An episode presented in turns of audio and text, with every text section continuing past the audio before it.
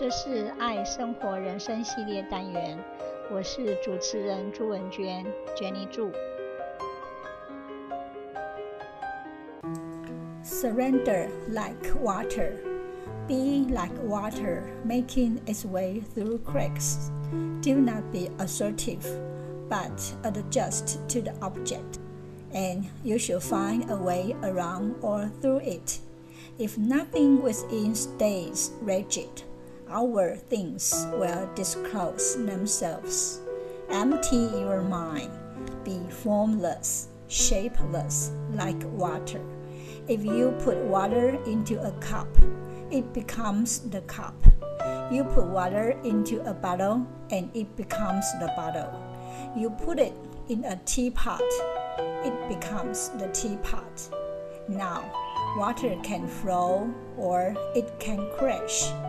Be water, my friend. By Bruce Lee, Li Xiaolong. I love this quotation by Bruce Lee.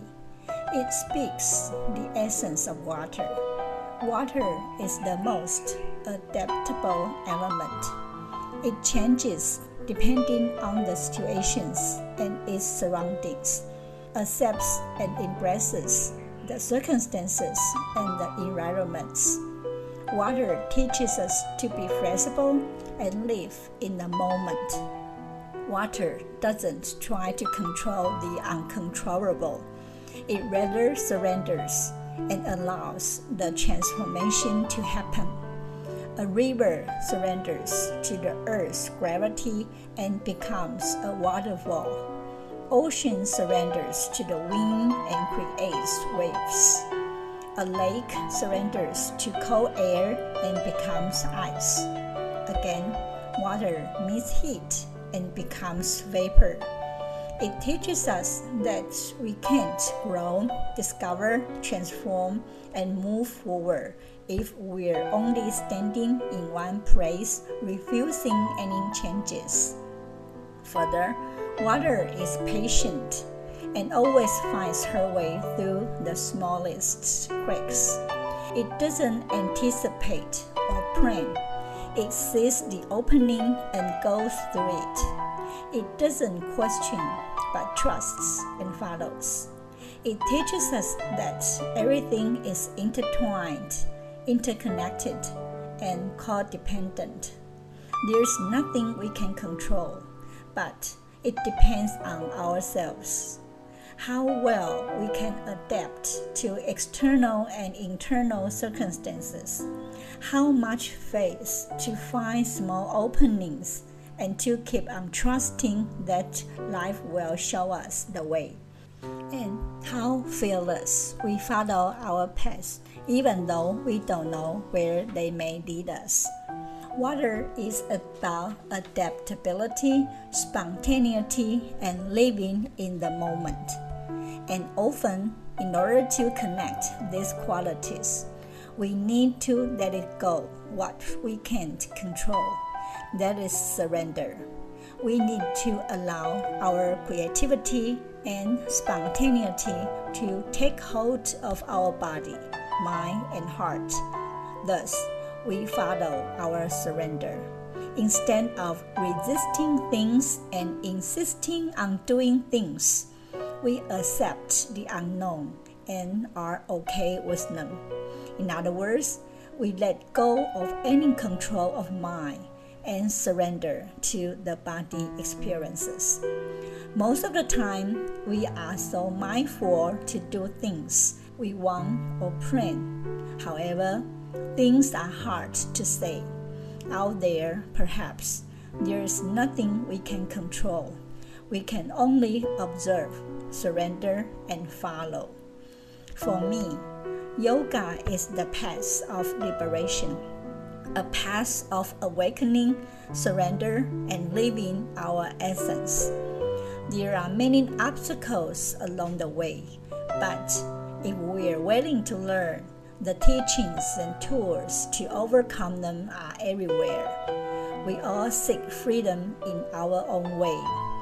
In practicing yoga, all we need to do is keep on walking with a light step clear intention, and a fearless, open heart. Surrender is one of the most fundamental, important aspects of spirituality and integration. It is crucial to our relationship to God, to ourselves, and to others. While surrender is essential for any real attempt at authenticity and integration, it is also one of the most challenging aspects of any spiritual pursuit or endeavor. The inability or unwillingness to surrender is a serious impediment to our relationship with God, with others, and even with ourselves. Paradoxically, there is great freedom and an increased sense of control that is experienced when we are able to surrender. For someone who has spent a lot of time fighting for a more positive, fulfilled life and committing to never giving up on attaining mental freedom, surrender won't have come up as a word. Nevertheless, we've now learned to look at surrender differently in a way that it's actually the key to moving forward and ensuring continued freedom and contentment. Surrender is relinquishing resistance. It is the act of truly letting go and accepting. It really opens up the potential for positive change to flow when we surrender to what is. We let go of the compulsion of control. That means we bypass negative experiences, more earnest for answers than acceptance. Of course, there is so much information out there that can lead us away from where we are and how we feel about it. Surrender allows us avoid that materialism and instead feel, listen, and be. When life speaks, control is thinking of what it's going to reply instead of simply listening. If we surrender to control and choose to accept, we give ourselves a different experience. We got to just be instead of figuring out what to do because we are human beings, not human doings. In fact, contentment comes when we can fully accept where we're at and develop our own learnings from life's lessons. In reality, we gain significant inner peace when we surrender to the process of change without the need to control. Our mind is freed up to be peacefully present. We let go of fear, worries, and expectations and replace them with mental peace and the opportunity for clarity. Peace of mind cannot exist when there's a relentless resistance to what is. Fighting with our minds, focusing on how we should be and what we must work on is so exhausting. Surrender to the present moment invites us to let go of past and future and only be fully where we are in the moment. It relieves us the weight of overthinking and presents the potential for insights to ignite. Ironically, when we choose to give up our needs to have everything worked out now, we are given the chance to harness trust in our own capabilities, resilience, and power. The act of surrender bolsters our belief in both ourselves and the process of personal growth. It also encourages us to value patience when we stop fighting how long it's taking, how we think we should be doing, or where we think we're falling short, we understand that these things take time. When we surrender our perfectionism, our needs to be seen as strong, and our desires to make everything better, we admit ourselves to be imperfect, emotional, and not supposed to know it all. Surrender to the fact that we are humans means sometimes we are vulnerable and we make mistakes. As humans, we will get upset. We will do things we wish we didn't. We can't do it all, and we can't know it all. The truth is that the sooner we accept our limitations, the better we embrace what we've gratefully got. By surrender to the unpredictable experiences, our compassion grows, our self acceptance strives, and we become kinder, more loving, and more unapologetically authentic. Living in this world, we really have a lot of shoots for us to perform we should have achieved so much very early in life and worked so hard. We should have been rich, happy, and successful. Still, surrender is not giving up on life, but giving up fighting with life. Imagine that in a totally just world, there are a lot of things that should be People should be nice to each other. Good things should happen to good people. But if we take this to its logical conclusion, we are all born innocent. So, shouldn't everyone just get what he or she wants? Shouldn't only good things happen to everyone? Beyond the facts that what is good and fairness all of these good things that should happen are far, far away from our control.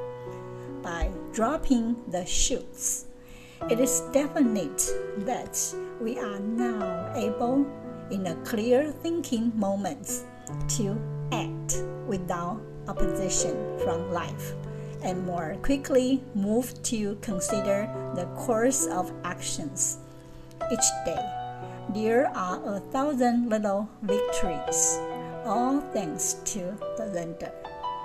Notwithstanding, as imperfect beings, total, ongoing, and permanent surrender is unrealistic.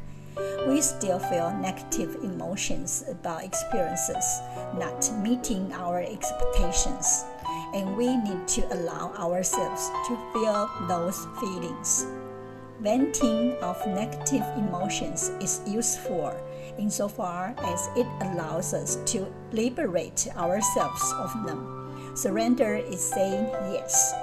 Yes, I accept that this is the terrible situation, and the way I can make it better is.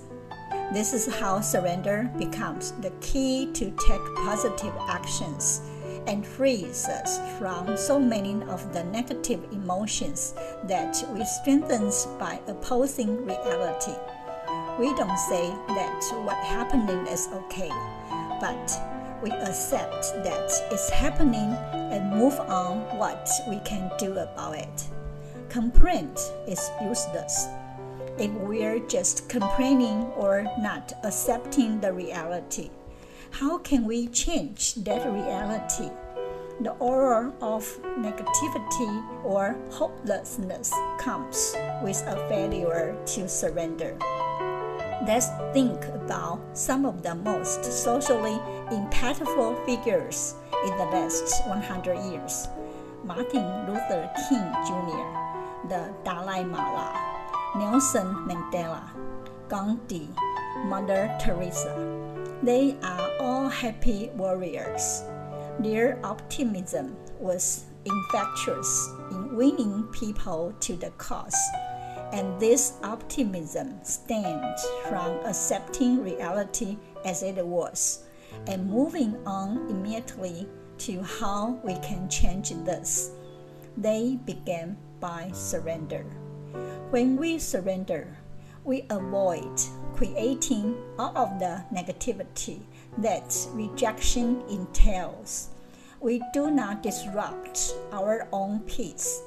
From that place of peace, we affect change and eventually making the journey of life more joyful.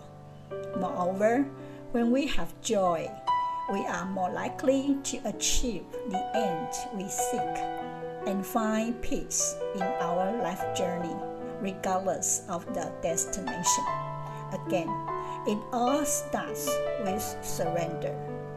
Thanks for listening. Bye bye. 这是爱生活人生系列单元，我是主持人朱文娟，娟妮祝，希望你会喜欢这次的节目，我们下次见，拜拜。